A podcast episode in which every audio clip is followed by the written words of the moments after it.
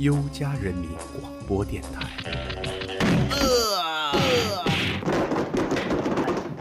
这是我的电台。什么？你的电台？谁这是我？哎哎，这是我的电台让开，让开，让开！别下来了，这是我的电台。下面我的我的。这是我们的电台。这是我们 优家人自己的电台。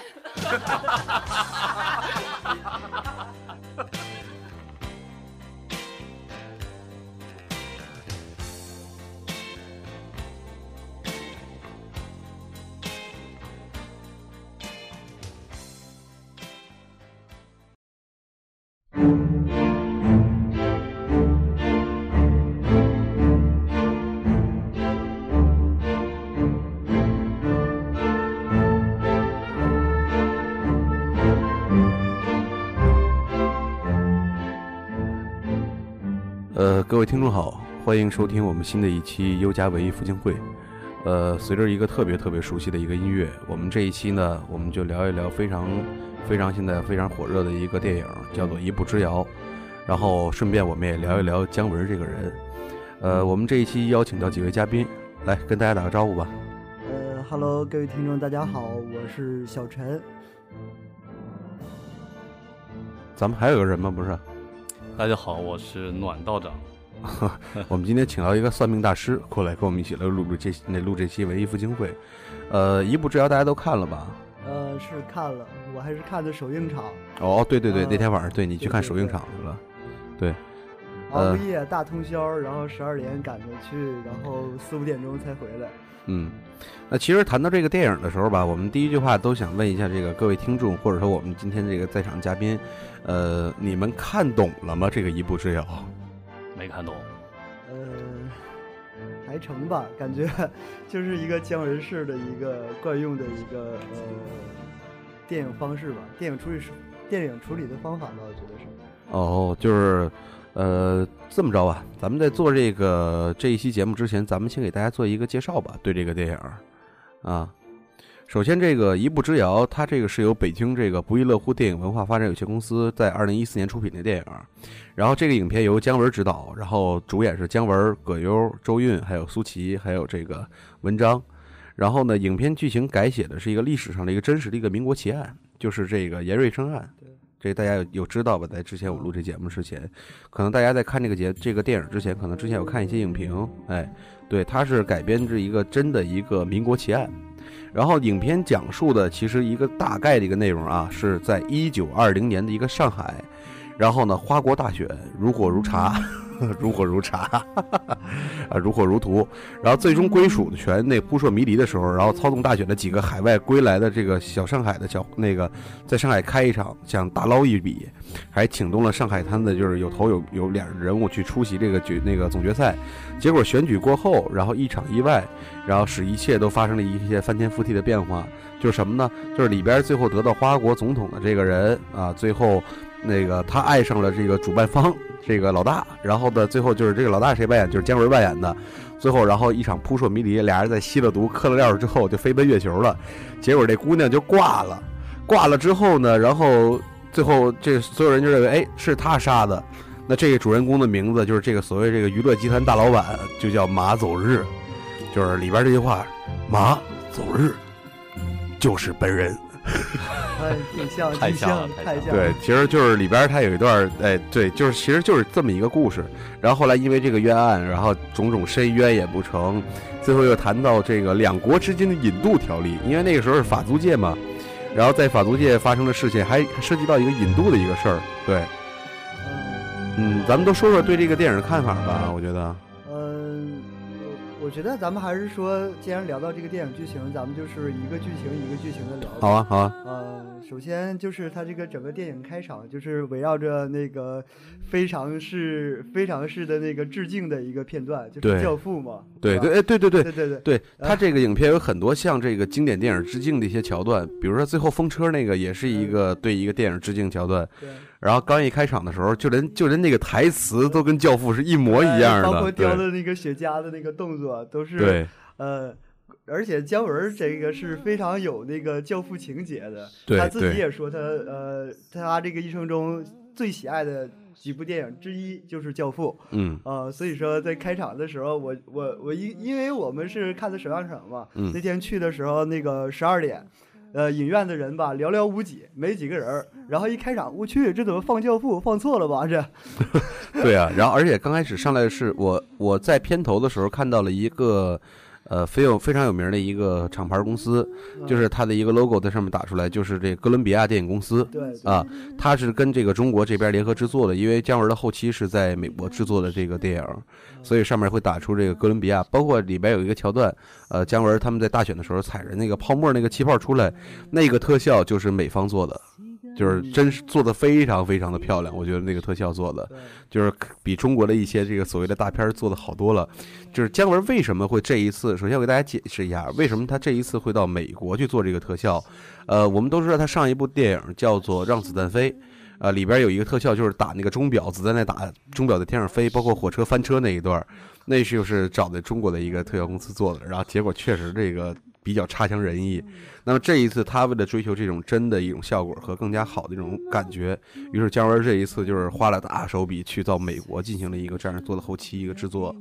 对嗯提到他这个整个电影的这个后期制作这一块儿，我也是对我印象比较深吧。我觉得他这个整个呃后期的这个团队是非常见功力的。刚才那个王发也说了，就是说他后期呃特效的处理，包括他后期剪辑的处理，你会发现他的呃就是我就举一个例子吧，就是他整个那个就是舞台拍那个花国大选的那个舞台的那个一长段儿，对对你看他剪辑的这种节奏啊，包括一些手法呀、这种层进式的，包括他对镜头的一些选取是非常见功力的。嗯嗯嗯，然后既然聊到这儿，就是说，呃，影影片接近到就是一个教父式的一个开头，然后紧接着进的就是关这个影片的一个起点嘛，就是这个花国大选。嗯提到这个花国大选呢，然后给我印象特别深的就是，嗯，其实真的蛮震撼的。呃，嗯就是以一个三 D 的一个表现手法来表现这个整个舞台的这个效果，然后我就给我最直接的感觉，我就是感觉那个呃什么呃美腿啊、翘臀呐、都快贴到脸上了，你知道吗？那个那个感觉其实是比较震撼的。嗯，其实我在看这个电影第一时间的时候，感受到什么呢？就是我在没看之前，我看了一些影评，在微博上面，然后有人就评价说，这个首先看完之后，觉得是这个怎么姜文怎么拍出了一个天台爱情的一个这样的故事，就是类似于像天台爱情那种歌舞剧的那种感觉，觉得太烂了。但是我看了之后，完全跟天台爱情，因为天台爱情我就看过一点儿，就是在有时候在楼下放，我看过就是一次。但是我真觉得说跟那个还是不一样的，绝对有不一样的地方，因为《天台爱情》那就是完全是一个现代的一个歌舞剧，你姜文拍的这个东西，它里边是带有好莱坞情节的，就包括里边那些就是水手那一段桥段，它都是在模仿的一些好莱坞一些经典电影的一些桥段。对，提到这儿的话，也是有很多人说，就是他在那个里边有很多什么红磨坊啊，包括呃，就是这些舞歌舞剧的一些影子在里边儿。然后那个还有人呃提到那个红磨坊，这个就是呃必须提一个导演嘛，巴斯鲁克嘛。嗯，巴斯鲁克对，嗯，然后他有一部片子，估计大家都很熟悉，《了不起的盖茨比》。了对对了不起的盖茨比，对，了不起的比尔盖茨，嗯对 对，这个吧，小李子，呃，小李子，小李子。然后就是说，呃，大家都说他在嗯嗯模仿这个红磨坊这个舞台情节，嗯有很浓重的美国百老汇的这种情节在。对但是我觉得吧，其实，嗯、一提到这一提到美国的这种百老百老汇这种风格，大家首先想到的是一些什么经典的红磨坊电影啊，想到那个就是卢克。就是刚才提到的那个那位导演，但是实际上我觉得，呃，他有一个呃，因为我这个人看电影就特别喜欢数机位，你知道吧？嗯嗯就是我觉得我拿我自己眼睛当摄像机，我觉得他是怎么多少个机位拍的，很惊奇的发现，它就只是一个舞台，就是表现这个舞台，至少能看到的就十几个机位在拍。尤其有一个特别震撼的一个镜头，就是他采了采取了一个，呃呃伯伯克利的顶射，啊，就是啊，啊对，穿的穿到穿过来，啊，对，啊就是那样的一个那样的一个一个镜头，呃，就是其实它整个舞台表现的是非常震撼的，就是包括所有贴近的，你会发现他给的特写的，呃，剪辑的部分，然后他拍的镜头的角度，嗯抓的人的呃人的身体的一些细节啊，动作的一些细节啊，包括什么时候表现眼睛，什么时候表现腿，什么什么时候给一个中景，什么时候给远景，包括对一些场边摄像人员的这些特写，都是把握的特别细致、特别到位的。我觉得，嗯那你看的太详细了，我光看对了。对吧？其实，呃呃，其实呢，今天呢，我们对于这个《一步之遥》这个电影评价，甚至说我们谈到姜文，其实我们今天这一场节目，也许不能够非常完整的把这个电影给大家解读清楚，呃，我们也不想做一种剧透的工作在里边，所以说我们大概谈一个几个情节。那其实我想问一下道长，就是你看完这个节目之后，不是你看完这个电影之后，你操，已经变成节目了这电影，呃，你看完这个电影之后，你觉得就是说有什么疑问吗？就是说没有看懂的地方？啊，没有看懂的地方太多了。但是你要是没有看懂吧，就是看懂了他的剧情，没有看懂他后面的暗喻。因为我知道姜文导演一直喜欢对，用隐喻这个东西，他的手法我能够看到几个，就是一个是用了很多黑白的那种默片的形式，嗯让人会想起那种上个世纪民国那种感觉，还有、嗯还有外国那种很大的场面里面的那种、嗯那种纪录片的感觉。嗯然后还有看到这个，就红磨坊，我认为应应该是一个有关理想啊，有关有关嗯梦的嗯一个象征。然后最后最后他从下面跳下去之后，一边一边坠落一边说话，他我觉得他一直是话里有话的。对然后这个电影里面，我觉得话里有话的东西太多了。其实姜文导演他一直用暗喻这种手法去表现一些他的一些东西，我觉得很很难把它就是具象的解释清楚。你可以回想，就是因为他的一些电影桥段，想起很多一些一些一些故事吧。我觉得，就比如说，其实我给大家观众解答一件事儿啊，就是我们在知道电影一开始的时候，这武武七就是那个武大帅的那个儿子，直接那个是他小老婆的儿子，对，然后再跟他说那个要他那个洗钱的事儿。那其实大家都明白，在民国时期，可能真的是没有洗钱这么一个勾当。但是其实姜文为什么这么表达呢？其实他有一个暗喻，就是他想用借民国那个时期来说说现在的事儿。因为其实像什么花国大选这个东西，可能在民国时期真的是非常扯淡的一件事儿。他其实用这样的一个暗喻的手法，表现的是哎抨击一下现代社会一个洗钱的这样一个事儿，可能就是非常简单一个事儿包儿。括这种暗箱操作式的这种选秀的这种泛滥，估计也有一点点这样的一个影射吧。而且刚才提到这个，就是说，因为我觉得这部电影其实涉及了很多东西，包括历史的东西。现在刚才那个道长提的那个呃民国时期的这样一个特定的历史时期的一个嗯设定，然后包括一些人性的啊，包括那个王天王的那个那个形象的塑造，这个人性上人性方面的这些，嗯，哎，我就想就是聊聊历史吧，咱就先聊聊它这个电影这个历史的这个背景吧。就说这民国时期的一个设定，我觉得影片有两个部分特别有意思。第一个，呃，第一个呢就是，呃，赛二爷，就是那个最后颁奖那个举那个大胖子啊，对，呃，就是就是举的那个，呃，这么这么着，咱们从头说吧，从头说这人物吧，行吧啊？咱们既然说这个影片一步之遥，咱们先聊聊为什么起这个片名吧。我觉得，嗯呃，首先我觉得有三种可能啊，首先是男一男二分别叫马走日、象飞田，啊，这个大家都知道，这个懂象棋的人都知道，同样一次下棋的话，马就是走的是那个走的是那个比象一定要是走一少一步的，就是类比剧中的两种人在操办一件事的时候，最后两个人下场确实是天壤之别，就是一步，这是这是我觉得他所谓的一步之遥，哎，就是在象棋上去说，马走的是日，象走的是田。那么象走一次，后来里边说了一句话台词，就是“您走的是俩日啊”，他说不对，你走的是四个，四个，对，横竖四个日嘛，对吧？嗯所以说，就是他有一种这种隐喻在，就是一步之遥。那最后两个人的下场也是天壤之别。最后葛优的下场，我不知道你们看到了吗？就是他跟那个武七结婚了，最后嗯哦，对哎对，我想起来有一个那个是段桥段，他俩结婚了，最后姜文死了。所以说这就是一步之遥啊。嗯然后呢，但是里边的向飞田呢，也只能在法租界为虎作伥，也出不了汉奸的那汉界的这个汉奸，就是他只能在汉界里边待着。嗯所以那个法租界就相当于一个汉界，哦，将这个向飞田困死在里边，他是不能越出法租界的，于是给他起名叫那个向飞田。那马走日他是能出这法租界，而且能引渡的，所以说非常形象叫马走日。哦那么一步之遥，我觉得第一种可能就是马走日向飞田少一步嗯啊，这是一步之遥。而第二种可能就是这个五六。跟马走日就是里边周韵扮演那个角色，他是一个电影的一个 director，一个导演在里边。然后呢，就是马走日当时就是曾经回忆起当初五六要是没有那个踢断两条，那没有踢两条腿的话，哪怕留一条，也就能他就是能跟着五六当初一起拍电影去了，而不是中途下车了，就是走一直走上电影这个道路了。所以说当时这也是一个暗喻，对一步之遥。那个一直里边那个周韵在问他说那条腿还好吗？是其实就是踢断了他一条腿，剩了一条腿。最后那五六跟他说：“你愿意不愿意跟我走？”也许如果当时姜文选择，其实这里边有两个人生，就是说姜文选择爱情。第一次是他选择五六，其实那是在之前发生的。第二次就是花国大选的总统，这个苏琪跟他说：“哎，嫁给那我嫁给你，我向你求婚怎么样？”姜文都没有同意。其实这两种情况都是姜文之前就是在人生中的一步之遥，他没有去迈出这一步。如果他跟这个，你看他当说，如果能避免这场意外的发生，仅仅是因为这个我我爱杜，我愿意这一句话嗯就能解决，我何必当初落这样一个下场？嗯就是也因为他的人生中的一步之遥，导致成最后就是说，因为这个事儿变成一个大冤案啊，这是一个解读。包括说他对周韵最后没有选择跟他一起走，就是跟他一起拍电影，我觉得这也是一个一步之遥。然后第三种解读呢，就是比较我觉得比较复杂一点。就是里边大家还记得一个桥段吗？就是，呃，马走日就是曾经给老佛爷献策，但是你觉得马走日怎么可能会给老佛爷献策呢？对，这个事儿，嗯于是他说什么？他说整，哎，我用姜文的口吻啊，就是拯救我大清，只需要一步，把脑袋后边那辫子给剪了，然后马走日一路小跑。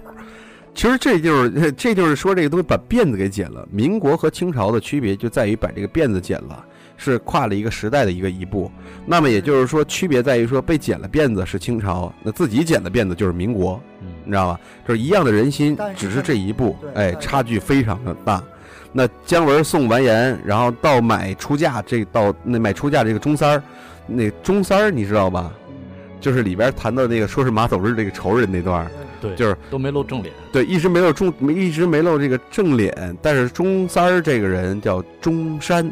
哦，哎，他有一个，就是你可以把它想的中三儿、中山，其实你可以这么想象这些东西，也就相当于他说是民国，把这个买价嫁到一个民国上面上。嗯，于是说，就是说那个他里边有有一句话嘛，他说那也别拽着给我说审查前是朱三儿，自己连笔那个一下就是猪毛牛肾。就是说，那个家里边自己那个钟三儿把这个婚嫁全给买走了嘛，嗯然后他特别的气愤。其实这就相当于一个暗喻，对于民国和清朝就也是就是对于政治上面的一步之遥。然后最后马马走日把他类比于总统的，就是完颜是把他捧到一个总统，那其实他就是相当于把自己的一个政治的一个资产给断送了，送给了钟三儿。然后大家要干嘛？紧接着我们历史上叫北伐，哎，紧接着袁世凯对对那紧接着，然后就是北伐了。最后，然后那注意，我们大家都注意最后一点，就是最后马走日开车逃到一个地方，一看就是福建的土楼的那种传统，这哪是上海啊？因为他最后的那个就逃开车逃命那段，在乡间小巷就逃命那段，其实这里边的一些情那个场景根本就不是上海，在只有两个，一个是客家，一个是福建。嗯客家就是在这个潮汕那边客家这个土楼，嗯，再一个就是福建，然后他到这种场景里面，其实就是这地方是有一个标志性的，就是马走日觉得这个那个马走日那个爵士严世凯，然后大军阀就是在这儿。电影中那个大帅的代表，其实又取这个白俄的联盟之类的，其实他就是在做一个当时的一个政治上的一个暗喻。嗯然后还记得范卓荣当时说日语、德语、拉丁语，其实唯一不就是觉得牵强，就是五六它代表是什么东西啊？在五六里边就有一些网友啊发言，就可能说觉得这个五六可能代表着中国这个共产党。对他代表着这个正派的共产党，就是这些都是大家猜测，包括马走日最后跳下来说的是不知道五六以后过得还好吗？我想告诉马走日说五六挺好的，最后好极了。因为什么呢？那个呃，里边还有网友说了一段，就是五六，为什么叫五六啊？五加六等于十一，国庆。这是这网友这解读的太牛逼了，我觉得。为什么叫五六？五六等于国庆十一，那么五七五加七等于十二。一九一二年那个元那个民国的元年，操！所以说，所以说这个后来这网友我们也说了，这网友数学可能是语文老师教的，脑洞太大，说文解字。呃 是。嗯，提到这个呢，我觉得，呃，因为我之前也是在餐花有个约稿，也是就是说那个一步之遥这个，就是单纯的这个呃电影名字的一个意义，嗯我觉得这里边刨去它的历史背景的这种政治寓意义之外，我觉得最主要的是，我觉得更是姜文自己的一部的一个成长和经历一个史的一个影射。为什么这么说呢？就是呃，它里边的一些电，因为姜文这个人是非常喜欢读史的，就是非常嗯喜欢读历史的，而他在历史当中最喜欢的一段就是民国史。然后包括他小时候，你会发现他的很多北京方言啊，包括一些河北的唐山方言啊，所有这些就有很浓重的北京大院情节在。呃，还有包括他，包括他按现在这五六那段电影的这些呃呃情节的一些设定，其实五六的电影的这个成长，同时也是姜文在追寻电影这条路的一个步伐。还有一个是什么呢？就是呃，中间可能大家印象比较深，有一段就是那个大家逼着姜文去那个拍那个《枪毙马走日》那个现实版那个电影，呃，跟王天王一起拍，然后结果那个呃那个马走日一出场。穿了一套 S M 的那个装束，那个那段特别逗，然后实际上也是暗喻着他的电影，在整个他寻找电影这条道路上很多坎坷。其实呃，就是被逼迫。你看那段，让你干什么你在干什么，其实就是影射了很多审查制度，就是大家可以自己自己随意联想了。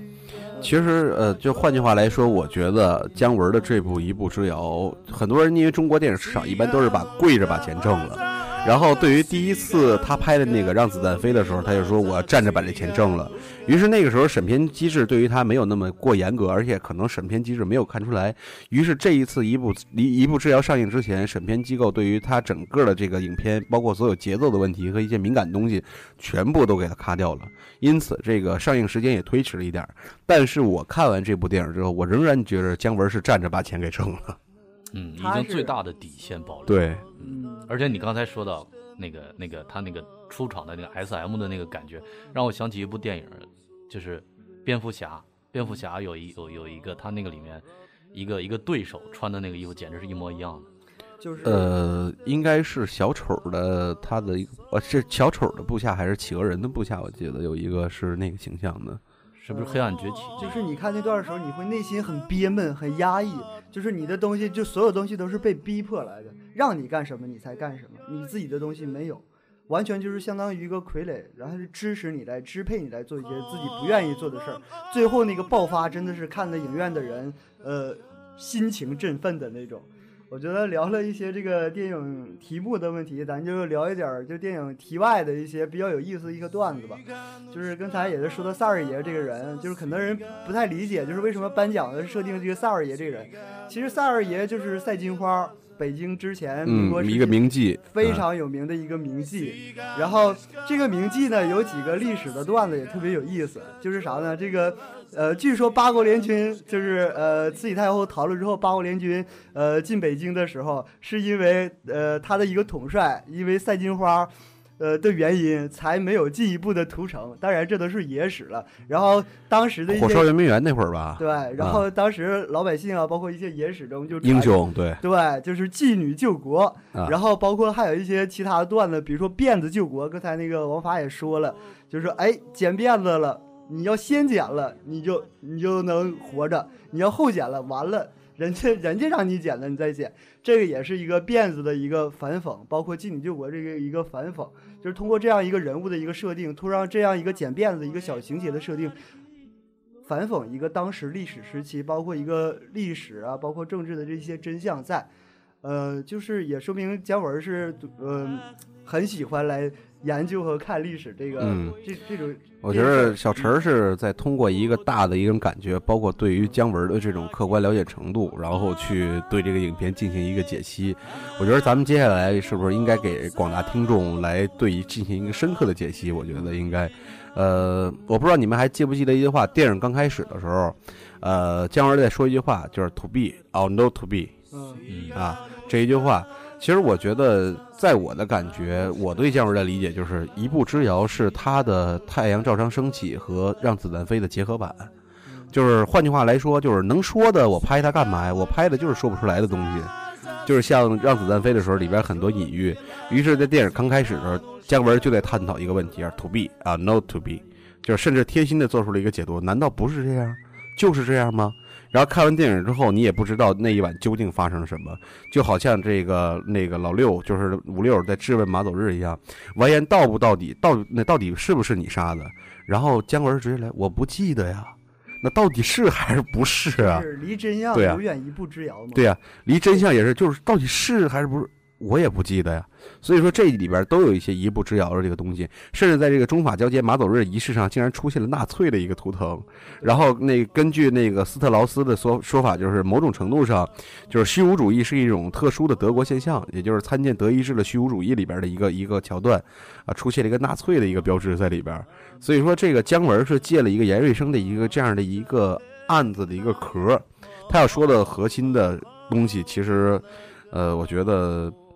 可能比较难表达这个东西。我觉得真的就是姜文自己的一个想表达的一些宣泄，然后一些情节，然后一直一些人生的一些体验。其实这片子，我对我觉得就是看你怎么看吧。对，你可以把它，如果觉得有一些愿意挖深度的人，你可以把它往一些政治隐喻上去靠。但我觉得咱们既然对于电影娱乐性，咱们就抛开一些政治隐喻的问题，因为政治是政治，娱乐电影电影是电影。对，哎，我们就是不要把这个东西往政治上面去靠。那有一些网友会解答说，认为它会有一些政治隐喻，但是在我看来，我觉得它是一种艺术的表达像表达方式，就不同的人会看不同的点吧。啊，我更多看到是它里边舞台上那种特别华丽的那些，就是舞台剧的一些形式展现这个东西，包括两个人特别。首先，姜文是我和葛优是我特别喜欢的两个演员，就是他们的台词功底是真牛逼，在台上，我这个时候我真觉得特特别特别厉害的。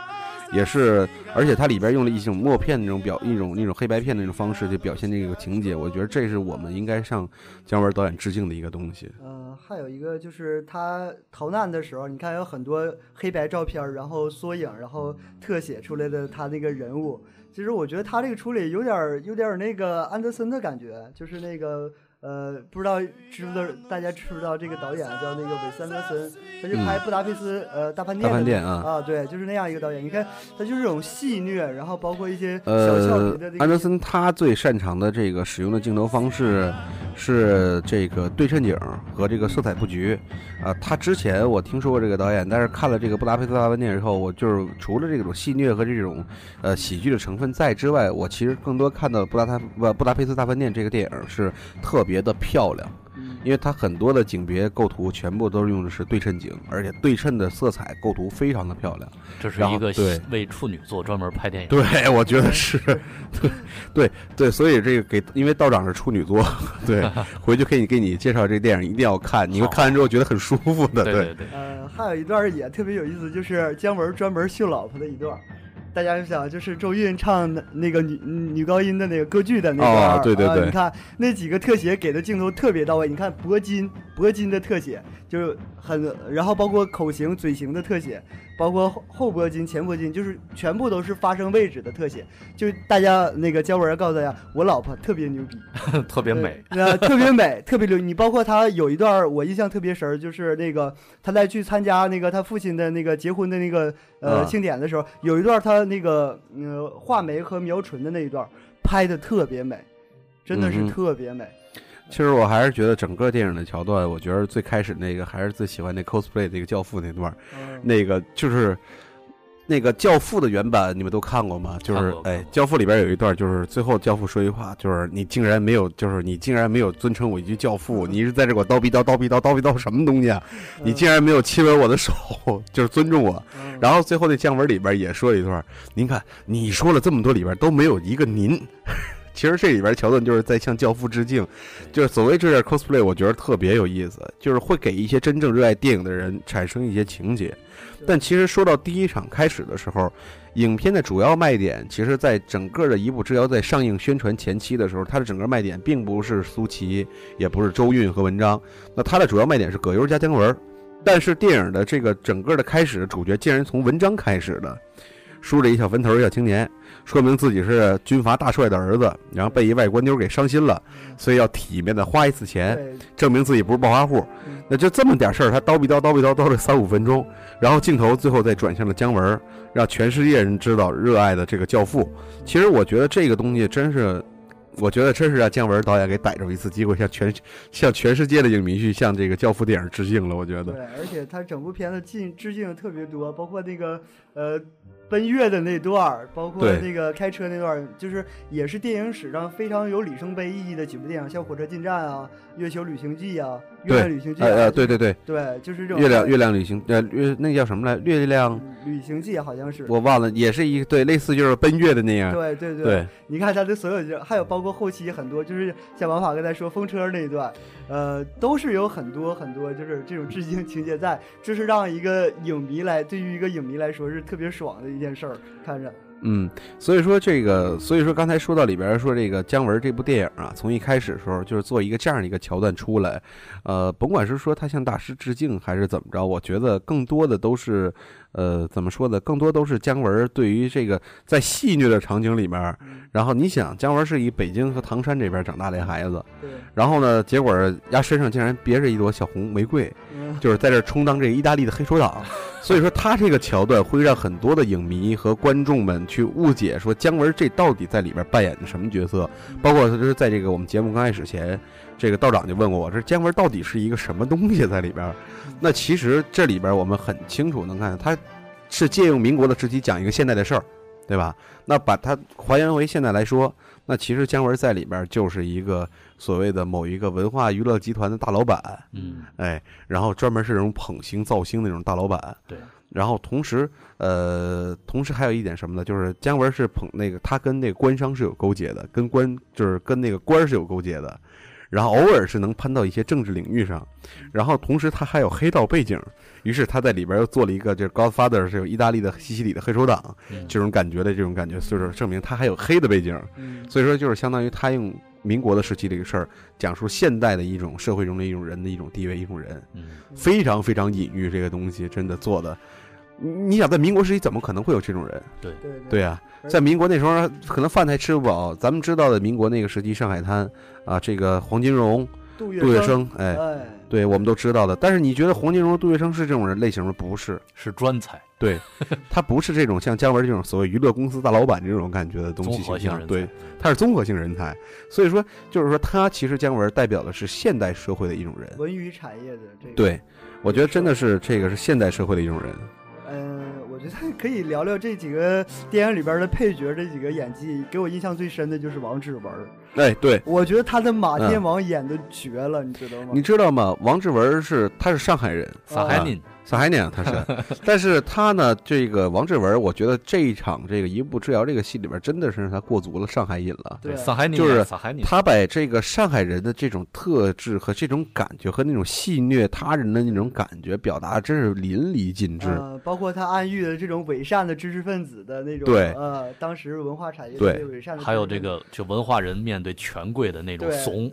让你让你起立，让你起立就得起立。然后完事还有就是那一段，就是那个马走马走日，我兄弟推我给你带一幅画，别演了。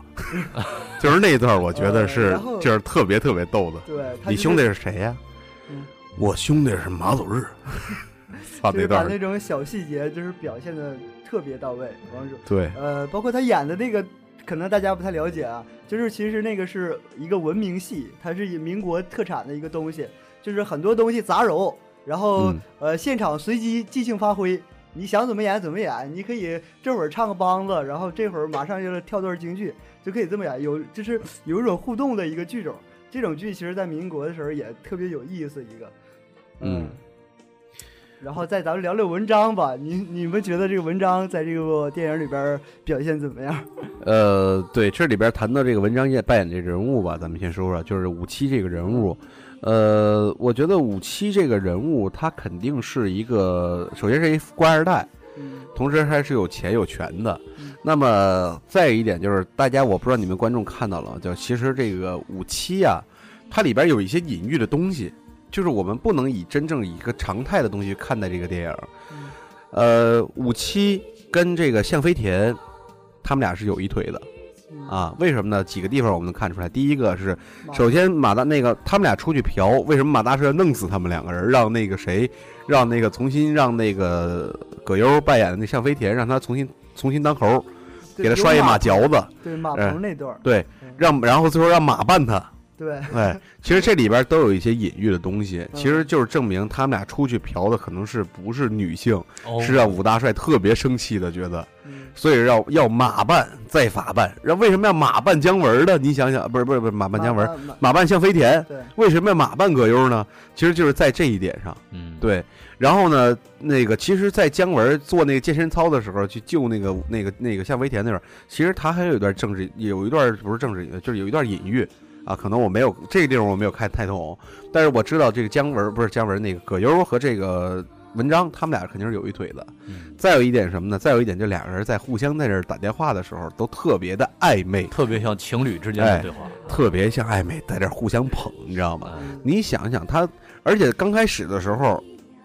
他那个被一个女人伤心那会儿，就是那个五七被一个女人伤心那会儿，就是我们很明显可以看到，他根本就不爱那个女的，嗯，哎，根本就不是爱，而是要他就是我一官二代的身份形象，我在这么牛逼的一个社会背景上，你竟然肯拒绝我。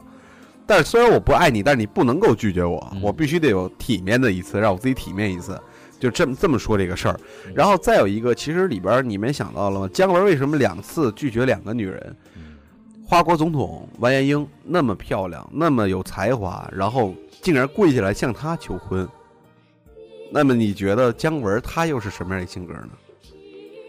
嗯，我觉得他并不是说，呃，他包括姜文后后来也说，就是我觉得还是我刚才解读这个一步之遥，呃，包括我们所有这完颜英死的真相，嗯对于观众来说都是一步之遥。包括我觉得，呃，最主要就是我觉得它是一个姜文的一个人生体验，肯定有他一些人生体验加进去。很多导演在拍他的电影的时候，都会加入自己的人生的一些经历的一些桥段。嗯咱们没有经历过，所以说或者是没有相似的这种经历，你可能呃在解读这个事件或者解读这种感情细腻细腻变化的时候，并不能太理解。就就比如说他跟王艳英的这段感情若即若离，既分既爱，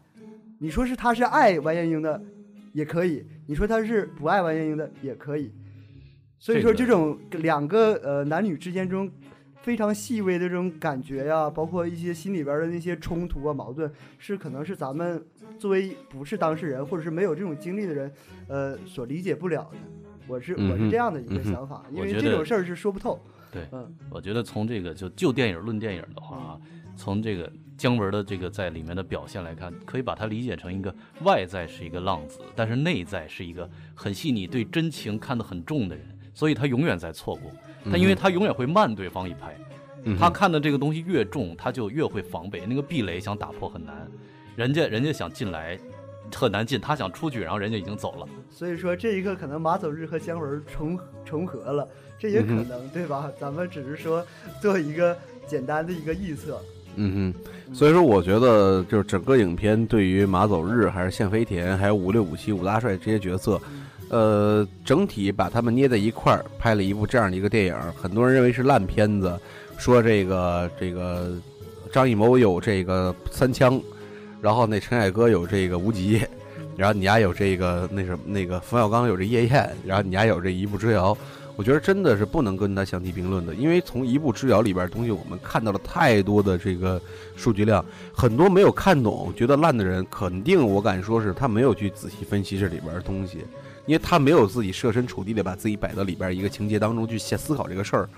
其实从这个人物的起的名字上面，我们就能看出一些很多的问题，而且这名字起的是特别的棒啊，所以就是我还是特别赞同一点，就是那个。那个里边说的一步之遥，真正的一个解答的一个方向，就是说可能是马走一步，象飞田走两步，一步之遥，最后两人结局是非常非常反差的两个结局。所以说我建议没有看懂的一些观众可以尝试尝试再看一次。嗯、对你带着这些问题点，或者说你在网上搜一些影评，你再看一看，然后再去看这个电影，我觉得会给你一个好的、很好一个解答。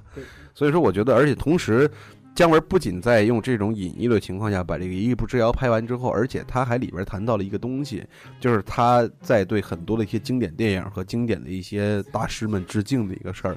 真的是我觉得这样导演是才是真正牛逼的，自己也玩着了，然后也赚着了，最后我把想说的事儿也说出来了，而且我还让你们家都看不懂，我把这事儿说出来了。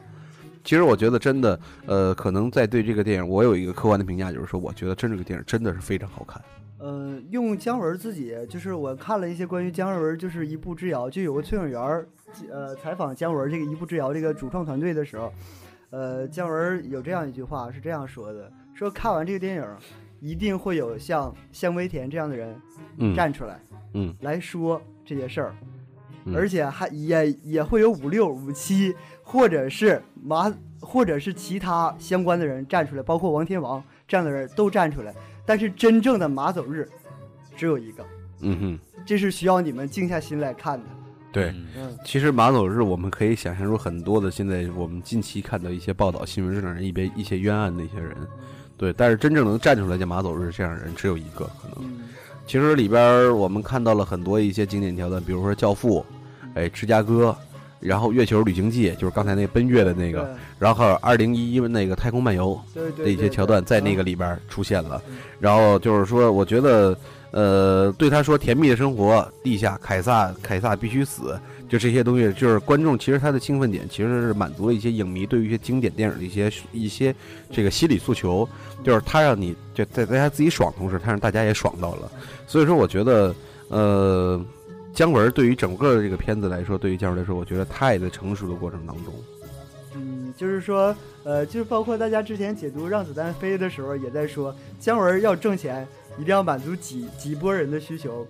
第一，二逼青年，就是无脑青年，看着乐呵，这行；然后小庄青年，就看着哎有点感受；然后装逼范儿青年，就是说能从这电影挖出很多东西的人，要满足着很多大众的这种口味。嗯包括娱乐性啊，它的这种呃喜剧性啊，包括它的深刻性啊，要满足方方面面的人群。我觉得姜文这一点对于一个国产导演来说，还是有很多借鉴意义在的。